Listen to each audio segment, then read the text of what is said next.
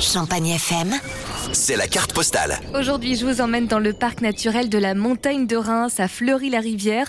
C'est dans cette petite commune que se trouve au cœur des vignes la cave au coquillage, un lieu unique en Champagne-Ardenne pour la découverte de fossiles. Et oui, il faut s'imaginer qu'il y a 45 millions d'années, la Champagne était une plage tropicale à 25 degrés remplie de coquillages géants.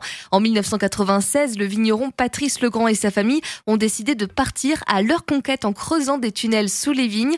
Pour partager ses découvertes, il a ouvert la cave au coquillage en 2011. Sur place, vous pouvez vous mettre dans la peau d'un véritable paléontologue. On propose des ateliers en laboratoire d'une demi-heure une heure où on fait la préparation de, fossiles. Donc on s'initie à la préparation des fossiles. Et on fait aussi des demi-journées et journées découvertes où là on passe moitié du temps sur le chantier de fouille à trouver, à extraire des fossiles. Et l'autre moitié du temps, on le passe en laboratoire pour préparer ce que l'on a trouvé. Tout ça demande pas mal de minutie. On a d'ailleurs demandé à Patrice Legrand quels sont les avantages pour les enfants à pratiquer ces ateliers. Déjà le, le plaisir de la découverte euh, quand on trouve euh, tous ces fameux coquillages, quoi.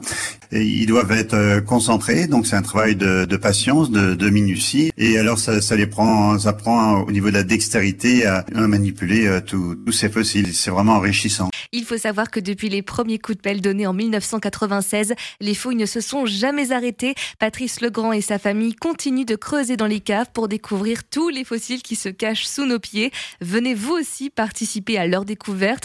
Un lieu en plus idéal quand il fait chaud l'été. Dans les caves, il fait 10 à 12 degrés tout au long de l'année. Les plus grands pourront terminer leur visite avec une dégustation de champagne. Vous retrouverez ce podcast sur notre site champagnefm.com.